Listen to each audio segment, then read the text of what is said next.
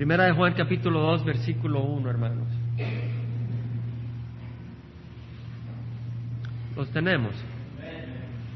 Dice la palabra, hijitos míos, os escribo estas cosas para que no pequéis, y si alguno peca, abogado tenemos para con el Padre a Jesucristo el justo. Juan una vez más nos da la razón de por qué hace las cosas. En el, en el capítulo 1, versículo 3 dice, lo que hemos visto y oído os proclamamos también a vosotros, para que también vosotros tengáis comunión con nosotros y en verdad nuestra comunión es con el Padre y con su Hijo Jesucristo. Juan dice en el versículo 3, os proclamamos estas cosas, lo que hemos oído, lo que hemos visto, lo que hemos contemplado. Juan había oído la palabra de vida, Cristo Jesús. Juan había visto a la vida eterna, Cristo Jesús. Lo había visto obrar. Había visto al Padre al ver a Jesucristo. Y entonces Él lo proclama. ¿Para qué? para que otros tuvieran vida eterna y tuvieran comunión con Juan y con el Padre y con el Hijo. Y acá dice Juan, os escribo estas cosas para que no pequéis.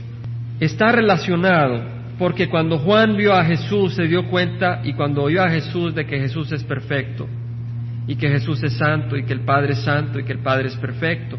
Y por eso en el versículo 5 dice, este es el mensaje que hemos oído de Él y que os anunciamos, Dios es luz y en Él no hay tiniebla alguna. Y si decimos que tenemos comunión con Él, pero andamos en tiniebla, mentimos y no practicamos la verdad. O sea, Juan dice, hemos visto a Jesús, hemos visto a la vida eterna y os proclamamos este mensaje que Dios es luz. Y lo proclama para que tengamos comunión. Pero ahora nos dice también, estas cosas os escribo para que no pequéis. ¿Por qué? Porque Dios es luz, Dios es perfecto. No pequéis. En el versículo 4 dice, os escribimos estas cosas para que nuestro gozo sea completo. Otra vez os escribo para que. ¿Por qué? Porque si, si andamos en oscuridad, pues no puede haber gozo en el cuerpo de Cristo. Porque si hay comunión entre un siervo de Dios con Dios, porque es siervo de Dios, hay gozo, hay paz, pero si hay alguien en la congregación que está caminando en oscuridad, el gozo ya no es completo, ¿verdad? Y hay tristeza, hay sufrimiento, hay dolor. Juan dice, os escribo estas cosas para que no pequéis. La palabra hijitos es una palabra usada cuando un maestro se refería a un estudiante con cariño, con afecto. Y es en ese sentido que Juan lo dice. Él había caminado con Jesús, había crecido espiritualmente, conocía a Jesús y ahora los que estaban conociendo a Jesús los trata con cariño como hijos. Él ya había conocido más, ya había sufrido más, había experimentado y los trata con mucho respeto y amor y afecto, pero entendiendo que Él tenía algo que conocía que quería compartir. Hijitos, os escribo estas cosas para que no pequéis. Ahora el asunto es de que todos hemos pecado, porque en el versículo 10 dice, si decimos que no hemos pecado, lo hacemos a Él mentiroso y su palabra no está en nosotros. Todos hemos pecado. En Romanos hemos leído que todos hemos pecado cuando por cuanto todos pecaron y no alcanzan la gloria de Dios, dice Romanos. Todos pecaron, dice, dice Pablo en Romanos, dice Jesucristo. En Eclesiastés el autor dice ciertamente no hay hombre justo en la tierra que haga el bien y nunca peque. Lo dice claramente. Ciertamente no hay hombre justo en la tierra que haga el bien y nunca peque. Es Eclesiastés 7:20. En Santiago dice, ahora si uno dice, bueno, yo, eh, yo no, nunca peco, nunca hago el mal. Bueno, en Santiago dice el autor, Santiago, a aquel pues que sabe hacer lo bueno y no lo hace, le es pecado. No solo consiste en no hacer el mal, sino en dejar de hacer el bien. Y en ese sentido todos hemos pecado. Por eso dice, hijitos míos, os escribo estas cosas que no pequéis y si alguno peca, abogado tenemos para con el Padre a Jesucristo el justo. La palabra abogado acá es paracletos. La palabra paracletos se usa para el Espíritu Santo y también se usa para Jesucristo. Esa palabra tiene algunos significados. Uno de ellos es el de abogado, uno que ruega o defiende la causa de otro ante un juez. Cuando alguien en, esa cultura defendía a otra persona ante un juez, pues obviamente esa persona era un paraclitos, un abogado. También tiene otros significados, pero no se aplica acá. El significado que se aplica acá es el de abogado. Fíjense lo que dice, abogado tenemos para con el Padre. Necesitamos un abogado para venir al Padre. Eso es lo que dice. Ahora, cuando hay un abogado, hay un acusado. Cuando hay un juez, hay un acusado. Y cuando hay un acusado, hay un acusador. Y eso lo vemos en Apocalipsis. Hermanos, ustedes y yo tenemos un acusador constante que día y noche nos acusa. En Apocalipsis capítulo 13, perdón, capítulo 12, versículo 7 habla Juan de que hubo una gran guerra en el cielo, está hablando hacia el futuro. Miguel y sus ángeles combatieron contra el dragón y el dragón y sus ángeles lucharon, pero no pudieron vencer ni se halló ya lugar para ellos en el cielo y fue arrojado el gran dragón, la, serpiente antigua que se llama el diablo. Diablo eh, del griego diabolos quiere decir acusador, calumniador. El diablo y Satanás, Satanás quiere decir oponente, enemigo. O sea que Satanás, Lucifer, es nuestro enemigo y es un acusador, el cual engaña al mundo entero, fue arrojado a la tierra y sus ángeles fueron arrojados con él, y oí una gran voz en el cielo que decía, ahora ha venido la salvación, el poder y el reino de nuestro Dios y la autoridad de su Cristo, porque el acusador de nuestros hermanos, el que los acusa delante de nuestro Dios día y noche, ha sido arrojado. O sea que hay un momento donde Satanás será arrojado del cielo, no tendrá acceso más. Y sus ángeles, sus demonios serán arrojados, ya no podrán hacer nada allá, pero estarán todos en la tierra. Todos los demonios estarán en la tierra, no faltará ni uno. Ellos lo vencieron, dice, por medio de la sangre del cordero, la sangre del cordero. Pero vemos que Satanás es nuestro acusador. Hay un acusador que es Satanás y hay un acusado que es cada uno de nosotros. Y hay un juez que es Dios. Hermanos, Dios es santo. Y porque Dios es santo, Dios en su santidad no toleraría nuestra vida. Necesitamos un abogado. Dios es justo y Dios es un juez. Él hace justicia, Él va a hacer justicia. Él es perfecto y en su gran amor creó al hombre hace como seis mil años.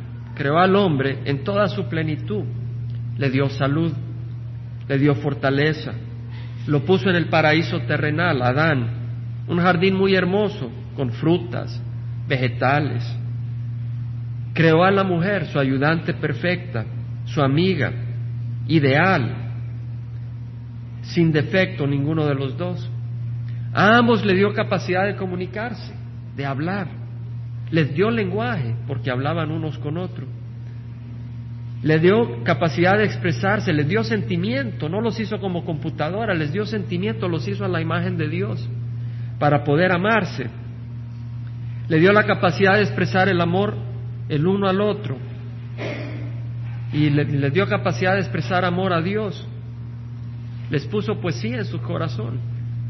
Adán quería nombrar y nombró los animales. Y estoy seguro que si nosotros con la mentalidad corrupta cuando hemos nacido, podemos hacer poesía. Adán y Eva podían hacer poesías muy hermosas de ese corazón sin contaminación. Dios les dio inteligencia para gobernar el pedazo de paraíso que les había regalado. A, Adán y a Eva los hizo gobernantes de toda la tierra. Pero no le pareció suficiente a Adán ni a Eva. Porque cuando Satanás se le acercó aceptaron la proposición de Satanás y se rebelaron contra Dios, contra el mandato que tenía a propósito de protegerlos de enfermedad y de la muerte. del árbol de conocimiento del bien y del mal no comerás, dijo el Señor. Porque el día que comas de él morirás. Pero ellos se rebelaron contra eso. Porque cuando le ofreció la fruta a Satanás, dijo, mira, y le pareció agradable a los ojos, le pareció buena para comer y además le pareció bueno ser igual a Dios. Y creyeron que podía ser igual a Dios y ya no estaban contentos con ser siervos de Dios, con ser hijos de Dios. Ellos querían ser como Dios. Les pareció bien y se rebelaron contra Dios. Tal vez no hicieron cara fea, pero en su corazón se estaban rebelando contra Dios, estaban olvidando a Dios, ignorando a Dios. Muchas veces el que peca, o cuando pecamos lo hacemos como que tenemos cara de inocente. pero estamos haciendo cosas terribles. Caín pronto siguió el camino de rebeldía al no ofrecer a Dios un sacrificio agradable. Dios sabía el sacrificio que era agradable. Caín sabía cuál era el sacrificio agradable y Caín no lo aceptó. Él quiso ofrecer el sacrificio que él quería, no el sacrificio que era agradable a Dios. Caín se había hecho rey de su propio corazón también. Y luego, como eso no le agradó a Dios, agarró envidia contra su hermano y luego no le bastó eso, sino que lo mató. Y la humanidad ha ido de mal en peor. Ahora uno dice, bueno, yo si hubiera sido Adán no hubiera hecho ese error. Si nosotros descendemos de Adán, pues no podemos decir que nosotros no hubiéramos fallado. Si somos de su propia carne, propia carne, su propia semilla, no podemos ser mejor. Lo que podemos ser es ser peor, aparte de Cristo Jesús. No podemos ser mejor. Si Él, siendo perfecto, falló, ahora nosotros que venimos de Él con el pecado adentro, y nosotros no podemos ser mejor, aparte de Cristo. Dios es un Dios santo y es un Dios que va a juzgar. En Zacarías leemos, no traméis en vuestro corazón el mal uno contra otro, ni améis el juramento falso, porque todas estas cosas son las que odio. El Señor odia el pecado. Dios odia el pecado. Dios no es neutral al pecado. La única manera que podemos recibir misericordia es a través de Cristo Jesús. Dios odia el pecado. Dios, Dios, para Dios no es broma el pecado. Para Dios no es chiste que alguien venga y enseñe pornografía. Para Dios no es chiste cuando estaba viendo las noticias que alguien se iba a quitar los pantalones en frente de todo de un pueblo de gente en una fuente porque habían ganado un juego, ¿verdad? Para Dios eso no es chiste. Toda esa ofensa, toda esa inmoralidad, para Dios no es chiste de que en Disneylandia o en Walt Disney vayan los homosexuales agarrándole la mano a otros homosexuales frente a niños. Para Dios eso no es gracia. Y Dios juzga. Para Dios no es chiste cuando nosotros como padres perdemos el temperamento y en vez de mostrar el amor de Dios, regañamos en la ira del hombre. Amén. Para Dios no es chiste. Para Dios no es chiste cuando un hijo viene y desobedece al padre frente a la cara o una hija. No es chiste. Todas esas cosas a Dios no le agradan. Dios es santo. Dice, abominación al Señor en Proverbios son los planes perversos. Los planes perversos. Bueno, uno dice, Jonás no tenía un plan perverso. Él solo iba a ir a España a comer un poquito de paella la valenciana. Pero no, era un plan perverso porque Dios lo estaba mandando a Nínive a traer a gente al arrepentimiento y era un plan perverso alejarse del plan de Dios. Y todos nosotros como ovejas nos hemos descarriado, dice Isaías. En Salmo dice, tú no eres un Dios que se complace en la maldad, el cual no mora contigo. Los que se jactan, los que se vanaglorían, no estarán delante de tus ojos. Aborreces a todos los que hacen iniquidad. Eso dice la palabra aborreces a todos los que hacen iniquidad. Yo le hago una pregunta, ¿quién de ustedes no ha hecho iniquidad? ¿Quién de nosotros? Yo me incluyo, hermanos. Destruyes a los que hablan falsedad. ¿Quién jamás ha hablado falsedad? Hermano, y el fruto viene del árbol, ¿cierto? Quiere decir de que si ha habido falsedad en nuestra boca, quiere decir de que en nuestro corazón hay falsedad. Nosotros pecamos porque somos pecadores. No es que somos pecadores porque pecamos, sino que porque somos pecadores de naturaleza, pecamos, ese es el fruto. Y dice, destruyes a los que hablan falsedad, ¿por qué moriremos todos físicamente? Porque hemos pecado. El Señor abomina al hombre sanguinario y engañador. En el Salmo 11 dice, el Señor prueba al justo y al impío, y su alma aborrece al que ama la violencia. Y el Señor dice que el que esté enojado con su hermano ya cometió asesinato. Todos nosotros somos como el inmundo, dice Isaías, y como trapo de inmundicia todas nuestras obras justas. Todos nos marchitamos como una hoja y nuestras iniquidades como el viento nos arrastran. Isaías, un hombre llamado por Dios, confiesa y dice, nosotros somos como el inmundo. Isaías también dice, todos nosotros nos descarriamos como ovejas, nos apartamos cada cual por su camino. En Ezequiel dice el Señor, he aquí todas las almas son mías, tanto el alma del Padre como el alma del Hijo mía son, el alma que peque, esa morirá. Esa es la palabra del Señor, el alma que peque, esa morirá. ¿Hemos visto a alguien que no muera? Todos moriremos. El alma que peque, esa morirá. Ese es el castigo. En Jeremías dice, me dijo el Señor, bien has visto, porque yo velo sobre mi palabra para cumplirla. El Señor se asegura que su palabra se cumpla, no va a haber ni una palabra de Él que no se cumpla. Y ahí dice el alma que peque morirá. En, en Habacuc dice, mis ojos, muy limpios son tus ojos para mirar el mal, muy limpios son tus ojos para mirar el mal, y no puedes contemplar la opresión. En Levíticos dice, yo soy el Señor vuestro Dios, por tanto, consagrados y sed santos porque yo soy santo, no os contaminéis. Ahora no dice eso en el Antiguo Testamento, también en el Nuevo, en Primera de Pedro dice, sed santos porque yo soy santo. Pedro nos exhorta. En Génesis leemos que cuando Abraham tenía 99 años, el Señor se le apareció y le dijo, yo soy Dios Todopoderoso, anda delante de mí y sé perfecto. Anda delante de mí, le dice el Señor a Abraham. Y nosotros somos hijos de Abraham, ¿cierto? Somos hijos de Abraham. Y el Señor le dijo a Abraham, anda delante de mí, nosotros debemos de andar delante de Dios y ser perfectos. En el Salmo, en segunda de Samuel dice, en cuanto a Dios su camino es perfecto, acrisolada es la palabra del Señor. En el Salmo 119 dice, cuán bienaventurados son los de camino perfecto. ¿Quiénes tenemos nosotros acá camino perfecto?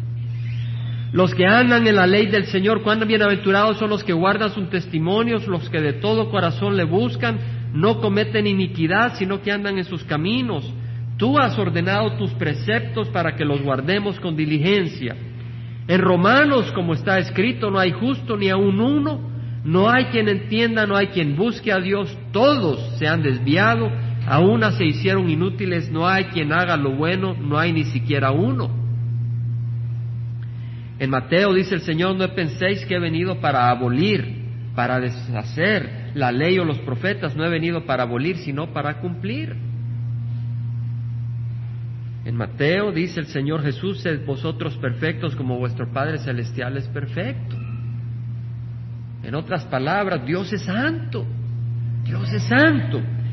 En Isaías dice aquí, no se ha acortado la mano del Señor para salvar, ni se ha endurecido su oído para oír, pero vuestras iniquidades han hecho separación entre vosotros y vuestro Dios. El pecado nos separa de Dios. Y vuestros pecados le han hecho esconder su rostro de vosotros para no escucharos. En Job, vamos a ir a Job capítulo 8, hermanos, versículo 6, Bildad, un supuestamente amigo de Job, digo supuestamente porque de veras que no le trajo mucho consuelo en su prueba, dice, si fueras puro y perfecto, si fueras puro y recto, ciertamente Él se despertaría ahora en tu favor y restauraría tu justa condición. Imagínense qué consuelo, si fueras puro y recto. En otras palabras, Bildad le está diciendo, lo que pasa es que tú estás sufriendo todo esto porque no eres puro ni recto. Pero Bildad no era puro ni recto tampoco. O sea que él estaba asumiendo que él sí era puro y recto.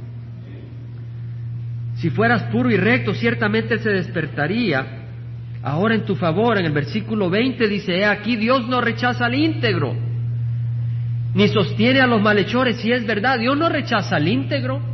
Dios no rechazó a Jesucristo en el reino de los cielos cuando murió. Lo resucitó y lo subió al reino de los cielos. Dios no rechaza al íntegro, pero no sostiene a los malhechores. Es mucha verdad lo que dice Bildad, pero mire lo que gritó Job. Dice, respondió Job y dijo, versículo 1 del capítulo 9, en verdad yo sé que es así. Pero ¿cómo puede un hombre ser justo delante de Dios? ¿Cómo puede ser un hombre justo delante de Dios? Si alguno quisiera contender con él, no podría contestarle ni una vez entre mil. Sabio de corazón y robusto de fuerzas. En otras palabras, Dios es sabio. Y si yo quiero defenderme ante Dios, Él me hará ver de que yo soy injusto. Ahora, no solo es sabio, sino que Él es fuerte. Y porque Él es fuerte, Él puede llevar a cabo justicia. ¿verdad? En algunos lugares eh, el juez no tiene ninguna autoridad y no se lleva a cabo la justicia, ¿verdad? El que tiene autoridad es la mafia. Pero ahí el Señor no está dominado por la mafia, Él puede llevar a cabo la autoridad, Él es fuerte.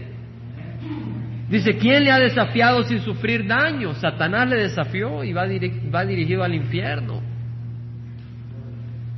Él es el que remueve los montes y estos no saben cómo cuando los vuelca en su furor. Dios es el que mueve los montes.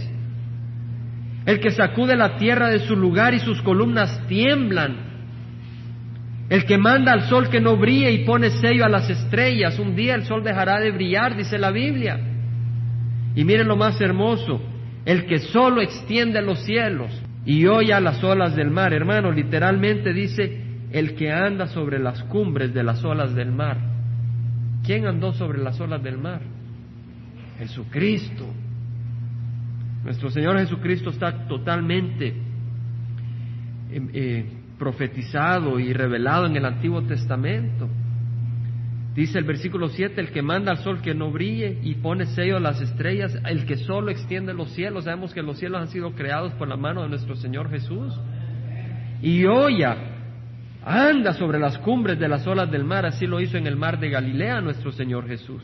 En el capítulo 9, versículo 14 dice, ¿cómo puedo yo responderle y escoger mis palabras delante de él? Job reconoce, yo no puedo escoger palabras para defender mi causa ante Dios, porque aunque yo tuviera razón, aunque yo tuviera razón no pudiera responder. Muchas veces creemos que somos justos, muchas veces creemos que somos rectos, pero dice, dice Job, aunque tuviera razón de acuerdo al hombre, no pudiera responder, tendría que implorar la misericordia de mi juez. O sea, no pudiera responder, tendría que depender de su misericordia. En el capítulo 14, hermanos, versículo 1 dice Job, el hombre nacido de mujer, corto de días y lleno de turbaciones, como una flor brota y se marchita, y como una sombra huye y no permanece. Nuestra vida en este mundo es corta. Y a mí me sorprende lo corta que es la vida en este mundo. Realmente es corta, hermanos, vuela el tiempo. Pienso en mi vida personal, tengo 43 años, pero el tiempo se me ha ido, realmente, todavía no estoy viejo, pero el tiempo se me ha ido. O sea, no puedo creer que el tiempo se me ha ido así de rápido, no puedo creerlo. Parece que ayer tenía 17 años, pero se ríen los hermanos, no voy a tomar ofensa. Parecía que ayer tenía 17 y decía, ya se me fue ese tiempo. Yo le pido al Señor que no se me vayan los días que me quedan sin servirle de corazón. Y si tú estás joven, dale tu corazón al Señor, porque el tiempo se va a ir. Y lo único que va a servir es lo que le has dado al Señor. La vida que has vivido para el Señor. Como una flor brota y se marchita y como una sombra huye y no permanece sobre él, ciertamente abre tus ojos y lo traes a juicio contigo. Dios traerá a juicio a todo hombre. ¿Quién hará limpio de lo inmundo? Nadie, dice Job. ¿Quién hará limpio de lo inmundo? Nadie. Por eso necesitamos nacer de nuevo. Y eso no lo menciona Pedro en la primera epístola de Pedro, hermanos, capítulo 1, versículo 22. El hombre tiene que nacer de nuevo, porque no se puede hacer puro a sí mismo, no se puede hacer aceptable. En obediencia a la verdad habéis purificado vuestras almas, obedeciendo la verdad. ¿Y quién es la verdad? Jesucristo. Y cuando tú obedeces a Jesús, haces lo que Él dice. Y lo que Él dice es, venid a mí, los que estáis cansados y cargados, y yo os haré descansar. Jesús dice, nadie viene al Padre si no es por mí. Si tú quieres venir al reino de los cielos, tienes que venir a Él. Por eso el que no viene a Jesucristo, el que no viene a Jesucristo no está obedeciendo y está muerto. No tiene vida nueva y por más que trate de ser puro y bueno, nunca las logrará. Habéis purificado vuestras almas para un amor sincero de hermanos. Amaos unos a otros entrañablemente de corazón, pues habéis nacido de nuevo el nacimiento de nuevo, porque no nos podemos hacer puros, tenemos que nacer como nuevas criaturas. Si alguno está en Cristo, nueva criatura es. Las cosas viejas han pasado y aquí son hechas nuevas. Si alguno está en Cristo, nueva criatura es una criatura que viene del reino de los cielos, o sea, creado por Dios. Habéis nacido de nuevo, no de una simiente corruptible, sino de una que es incorruptible mediante la palabra de Dios que vive y permanece. La palabra de Dios nos da un nuevo nacimiento. En Job, hermanos, capítulo 19, versículo 25, dice Job, yo sé que mi redentor vive. Ahora, la palabra redentor acá es Goel, que es la palabra de, de un pariente redentor. Cuando uno cae prisionero, o sea, esclavo, no prisionero, cuando uno cae esclavo, tal vez eh, le fue mal y tuvo que venderse para prestar sus servicios, porque pues ya no tenía nada, perdió su tierra, todo. Está de esclavo. Entonces el pariente cercano de su sangre podía venir y comprarlo y darle libertad. Y nuestro Señor Jesucristo es nuestro Goel. En inglés le llaman Kinsman Redeemer. Nuestro pariente cercano redentor, ese es nuestro Señor Jesucristo. Y acá dice eh, Job, yo sé que mi redentor vive y al final se levantará sobre el polvo. No dice se levantará del polvo, sino que se parará sobre el polvo de la tierra. Y así es, Jesús vendrá y se parará sobre la tierra. Y después de deshecha mi piel, aún en mi carne veré a Dios. O sea que Job reconoce que necesitaba un redentor. Él reconoce que necesitaba un abogado que lo pudiera defender ante Dios y que lo pudiera sacar libre. Y él dice, yo sé. ¿Por qué dice eso? Pura fe. Por el poder del Espíritu Santo. No fue la mente humana lo que lo llevó a esa conclusión, fue el Espíritu Santo. dice, yo sé que mi Redentor vive y al final se levantará sobre el polvo y después de deshecha mi piel, aún en mi carne veré a Dios. Está hablando de Redentor y está hablando de Dios porque son uno. Jesucristo es nuestro Señor y nuestro Salvador. Y como dijo Tomás, Señor mío y Dios mío, nuestro Dios también, mi Redentor vive.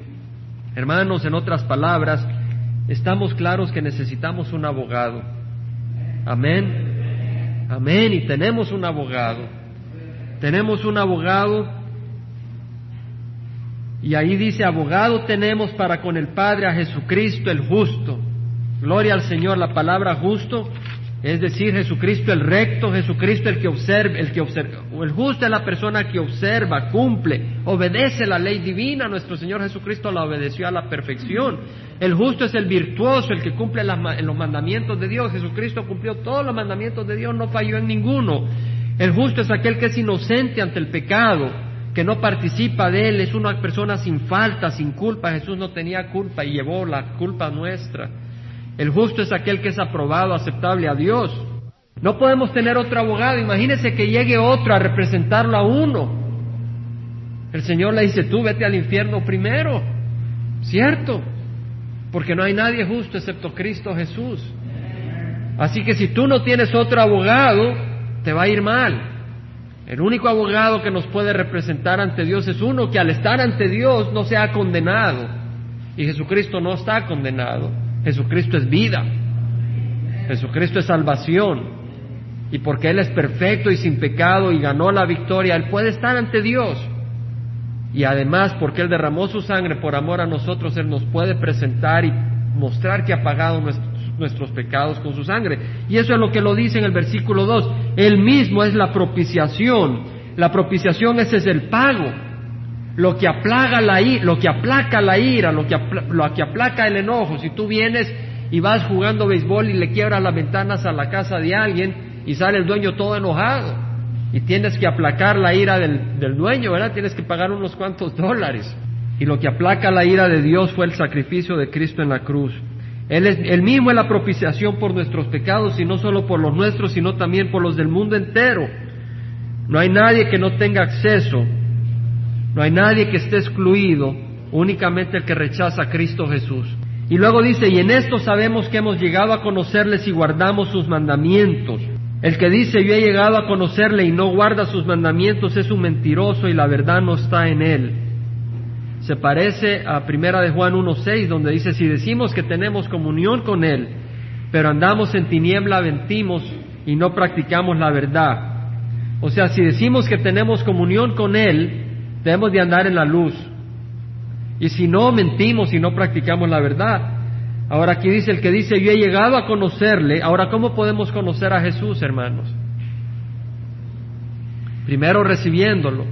Amén. Pero ahí no basta. Ahí lo recibimos, pero no lo conocemos completamente. Para conocerle tenemos que caminar con Él. Día a día. Caminar con Él dejar que Él camine con nosotros en nuestras vidas, no apartarnos de Él. Y caminamos con Él al caminar en sus mandamientos. El que dice yo he llegado a conocerle y no guarda sus mandamientos es un mentiroso y la verdad no está en Él. Pero el que guarda su palabra, en Él verdaderamente el amor de Dios se ha perfeccionado. El que guarda su palabra. O sea, de que al guardar la palabra de Dios, el amor de Dios se completa en nuestras vidas. ¿Por qué? Hemos leído ese pasaje donde los fariseos querían atrapar a Jesús en algo para poder acusarle. Y él había dejado callado a los saduceos con respecto al asunto de la resurrección. Y pusieron a un escriba, a uno de la ley, que viniera y lo tentara y le dice, Maestro, ¿cuál es el gran mandamiento de la ley? Y Jesús respondió, Amarás al Señor tu Dios con todo tu corazón, con toda tu alma y con toda tu mente. Ese es el gran y primer mandamiento. Y el segundo es como este, amar a tu prójimo como a ti mismo. De estas dos leyes descansa la ley y los profetas. Quiere decir que toda la palabra de Dios está basada en dos mandamientos. Toda la palabra de Dios. Amar a Dios sobre todas las cosas y amar al prójimo sobre, como a nosotros mismos. Los dos mandamientos hablan de amor, ¿cierto? Amor. Entonces, si guardamos su palabra, si guardamos sus mandamientos, si tratamos de obedecer su palabra, estaremos amando. Ahora, el amor no es solo un sentimiento. El amor es decisión, es actuar aunque nos incomode hacer cosas. Las hacemos por amor. No solamente es un sentimiento, es una actitud, es un hecho, acción. El que guarda su palabra, en él verdaderamente el amor de Dios se ha perfeccionado. En esto sabemos que estamos en él. O sea que al recibir a Cristo, somos salvos. Pero tendremos duda muchas veces si no caminamos en el camino del Señor. Pero si caminamos en el camino del Señor, dice Juan, en esto sabemos que estamos en Él. Ahora luego dice, el que dice que permanece en Él debe andar como Él anduvo. Andar en la luz, andar en sus mandamientos. ¿Quiere decir de que vamos a buscar salvación por los mandamientos? No. Pero quiere decir que vamos a buscar caminar en sus mandamientos. Eso es lo que dice. Caminar en sus mandamientos. Ahora dice versículo 7, amados, no os escribo un mandamiento nuevo, sino un mandamiento antiguo, que habéis tenido desde el principio. El mandamiento antiguo es la palabra que habéis oído. Por otra parte os escribo un mandamiento nuevo, el que es verdadero en él y en vosotros porque las tinieblas van pasando y la luz verdadera ya está alumbrando. Fíjense lo que dice, no os escribo un mandamiento nuevo, sino un mandamiento antiguo. ¿Cuál es ese mandamiento antiguo? El amor. En Deuteronomio, el Señor, Dios, dice, escucha, oh Israel, a través de Moisés, Jehová es nuestro Dios, Jehová uno es, amarás a Jehová tu Dios con todo tu corazón, con toda tu alma y con toda tu fuerza. Está en el Antiguo Testamento, amar a Dios con todo tu corazón, toda tu alma. Es un mandamiento antiguo. Y luego el amor al prójimo está también en, en, el Antiguo Testamento.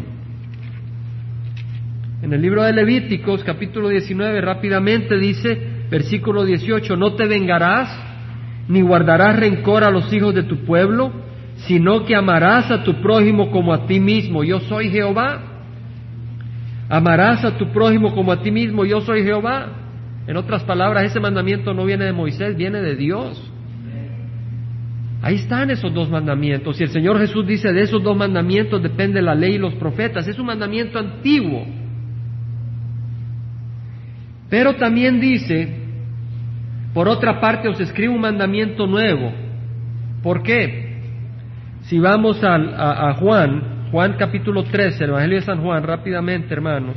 Capítulo 13, versículo 34, Jesús dice, un mandamiento nuevo os doy, un mandamiento nuevo os doy, que os améis los unos a los otros como yo os he amado. Así también os améis los unos a los otros. Vemos el mandamiento nuevo. Es un mandamiento antiguo. Pero al ver a Jesucristo, cómo nos ha amado, wow. ¿Verdad? Ya no se trata nomás de hacer esta ley y hacer la otra ley. Se trata de amar como nuestro Señor Jesús amó. Otro énfasis, amar a nuestros enemigos. En esto conocerán todos que sois mis discípulos si os tenéis amor los unos a los otros. En Primera de Juan 3.16, Primera de Juan 3.16 dice, en esto conocemos el amor que Él puso su vida por nosotros, también nosotros debemos de poner nuestras vidas por los hermanos. Fíjese lo que dice. Debemos de dar nuestras vidas por los hermanos, es un mandamiento. Así no se, no se debió haber interpretado probablemente y el Señor nos da este énfasis. En el versículo 15 de Juan, capítulo 14, Juan capítulo 14, versículo 15 dice, si me amáis, guardaréis mis mandamientos. Yo no puedo decir yo amo a Dios, pero me olvido de su palabra, no puede ser así. Si tú amas a Dios, obedecerás su palabra y ahí se probará tu amor a Dios. Porque muchas veces no tiene ganas, la carne no quiere, la carne se opone, la carne se revela a hacer esto, a hacer lo otro. Muchas veces. Y tienes que decidir si vas a obedecer a Dios o si vas a obedecer a la carne. Dice, yo rogaré al Padre y Él os dará otro consolador. La palabra aquí es paraclitos también, pero aquí la palabra consolador tiene el sentido del que viene al lado tuyo a ayudarte a interceder por ti. Dice la palabra del Señor de que el Espíritu intercede por nosotros con ruidos indescifrables. Muchas veces estamos en oración y como que gemimos, otros hablarán en lenguas, pero es el Espíritu que se expresa al Padre a través de sonidos que no entendemos. Yo rogaré al Padre y Él os dará otro consolador. La palabra otro es alón y quiere decir otro de la misma clase, de la misma naturaleza. Otro igual a Jesús, otro de orden divino, el Espíritu Santo. Yo rogaré al Padre y los dará otro consolador para que esté con vosotros para siempre y lo necesitamos para guardar los mandamientos. Amén. Necesitamos el Espíritu Santo para poder caminar en amor, porque sabemos de que amar a Dios sobre todas las cosas y al prójimo como a nosotros mismos no se puede si el Espíritu no nos ayuda. Y aún así necesitamos un abogado. Amén. Y, la, y gracias al Señor que nos ha provisto ese abogado, dice, abogado tenemos para con el Padre a Jesucristo el justo. Ya es un hecho. Él es el justo. No dice un justo, Jesucristo el justo. Gloria al Señor. Dice el versículo 17 Juan 14, el espíritu de verdad, el amor de Dios va unido con la verdad, es un, es un amor verdad, en verdad a quien el mundo no puede recibir porque ni le ve ni le conoce, pero vosotros sí le conocéis porque mora con vosotros y estará en vosotros. En ese tiempo no habían recibido el Espíritu Santo, pero el Espíritu Santo estaba en medio de ellos. Dice, mora con vosotros y estará en ustedes. Cuando recibieron en Pentecostés al Espíritu Santo y nosotros lo hemos recibido. Amén, hermanos. Hemos recibido. Y si tú no has recibido al Espíritu Santo, no midas qué tan alto saltas. ¿verdad? ¿O qué, cuántos gritos da? Simplemente recíbelo por fe. Y ahí se mide el Espíritu Santo porque te va a usar. Por fe. No os dejaré huérfanos, vendré a vosotros un poco más de tiempo y el mundo no me verá más, pero vosotros me veréis. El pueblo de Dios ve a Jesucristo.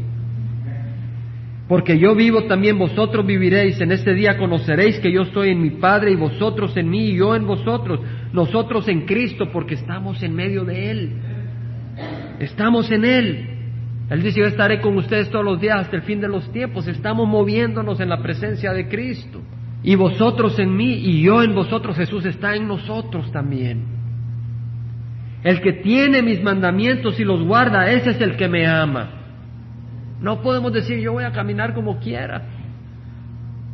Y el que me ama será amado por mi Padre. Ahora dice, hermano, ¿y cuáles mandamientos? Los diez, todos. Todos lo que significa amar a Dios sobre todas las cosas y al prójimo como a nosotros mismos. Quiere decir, no robar, quiere decir no robar, porque si tú amas al prójimo no le vas a robar. Quiere decir no ser pesado, no serás pesado, porque si amas al prójimo no vas a ser pesado. Compartirás la verdad con amor. Quiere decir no cometer adulterio, no cometerás adulterio. Si amas al prójimo, no cometerás adulterio. Dice, el que tiene mis mandamientos y lo guarda, ese es el que me ama, y el que me ama será amado por mi Padre, y yo le amaré y me manifestaré a él. Judas, no el Iscariote, le dijo, Señor, ¿y qué ha pasado que te vas a manifestar a nosotros y no al mundo? Jesús respondió y le dijo, si alguno me ama, guardará mi palabra.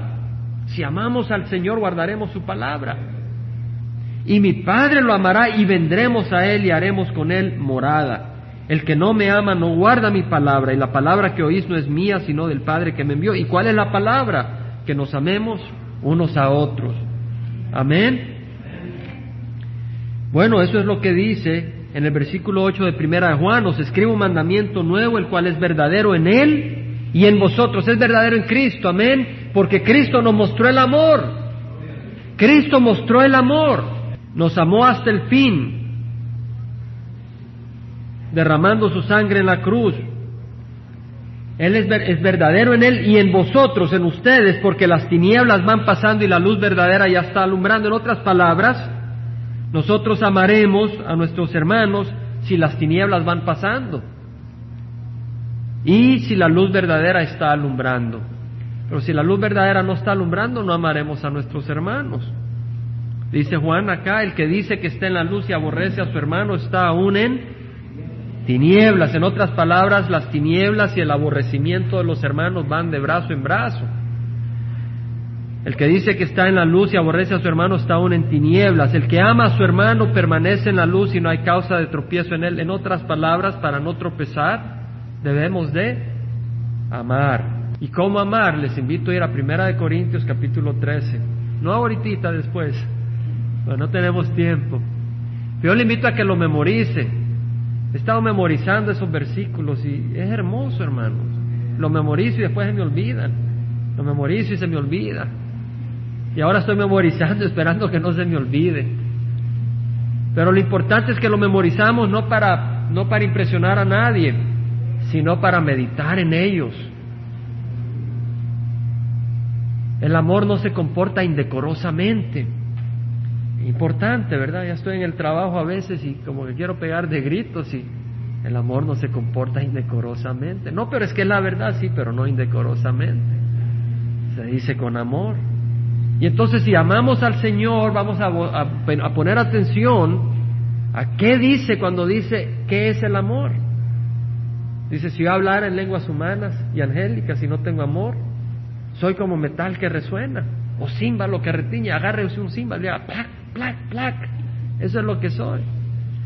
Dice, si, tengo si tuviera el don de profecía y entendiera todos los misterios y todo conocimiento y tuviera toda la fe como para trasladar montañas, pero no tengo amor, nada soy. El Señor dice que somos nada, nada, nada, nada. ¿Qué puede ser menos que nada, hermanos? ¿Qué puede ser más que nada? Cualquier cosa es más que nada. Señor dice que somos nada si no tenemos amor. Y podemos seguir meditando y leyendo y ver qué es el amor.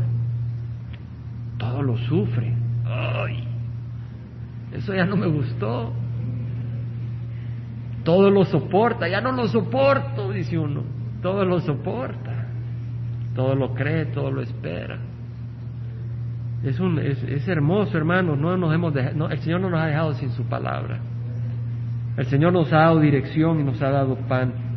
El que ama a su hermano permanece en la luz y no hay causa de tropiezo en él. Yo le invito, hermano, a que me acompañe en esa búsqueda de caminar en el amor del Señor.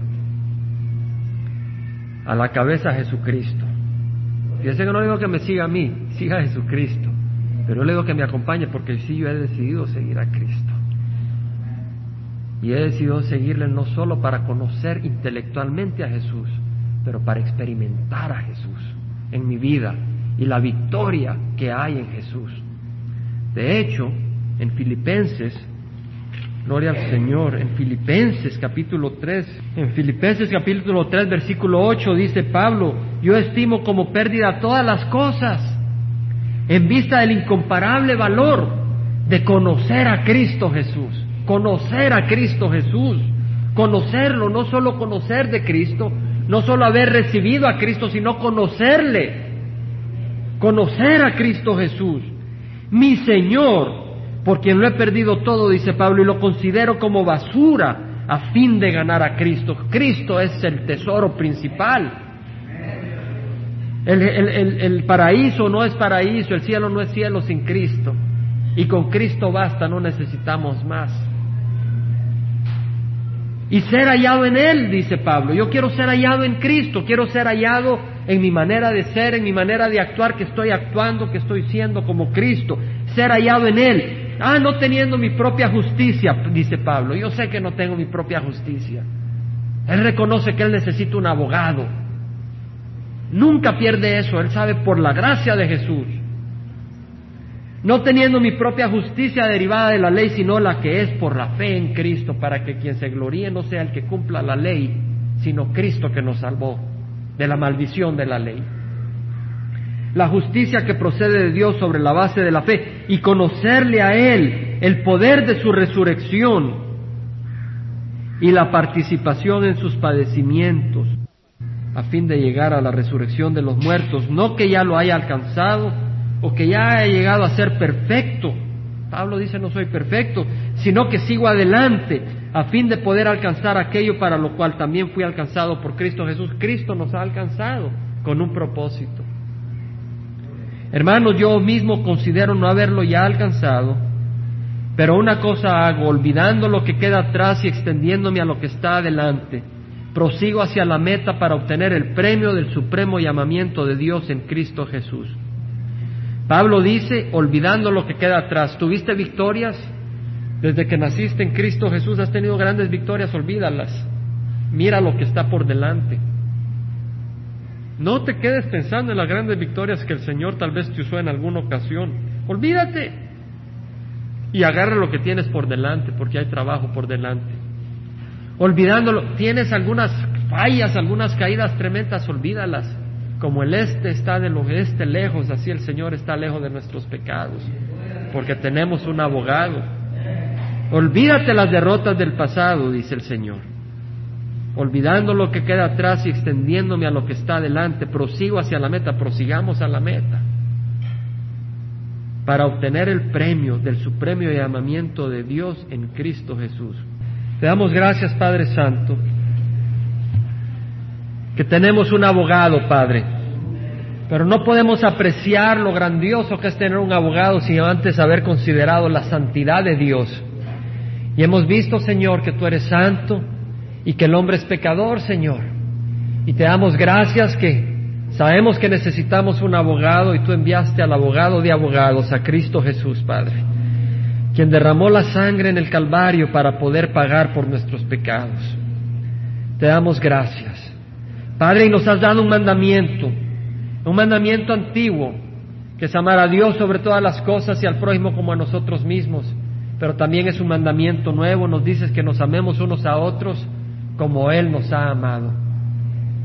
Que en esto conocemos que somos hijos de Dios, que si damos nuestra vida como Él la dio por nosotros, que la demos por nuestros hermanos.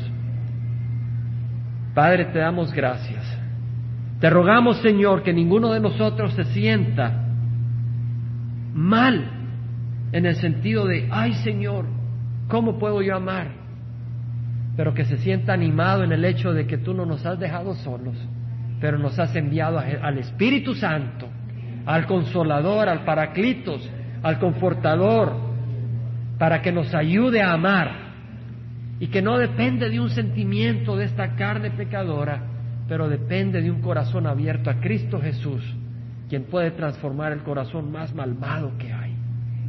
Padre, yo te doy gracias, te ruego que nos sigas transformando, que sigas bendiciendo nuestras vidas y que Señor nos ayudes a caminar en tu amor, Señor y sabemos que así será en nombre de Cristo Jesús. Amén.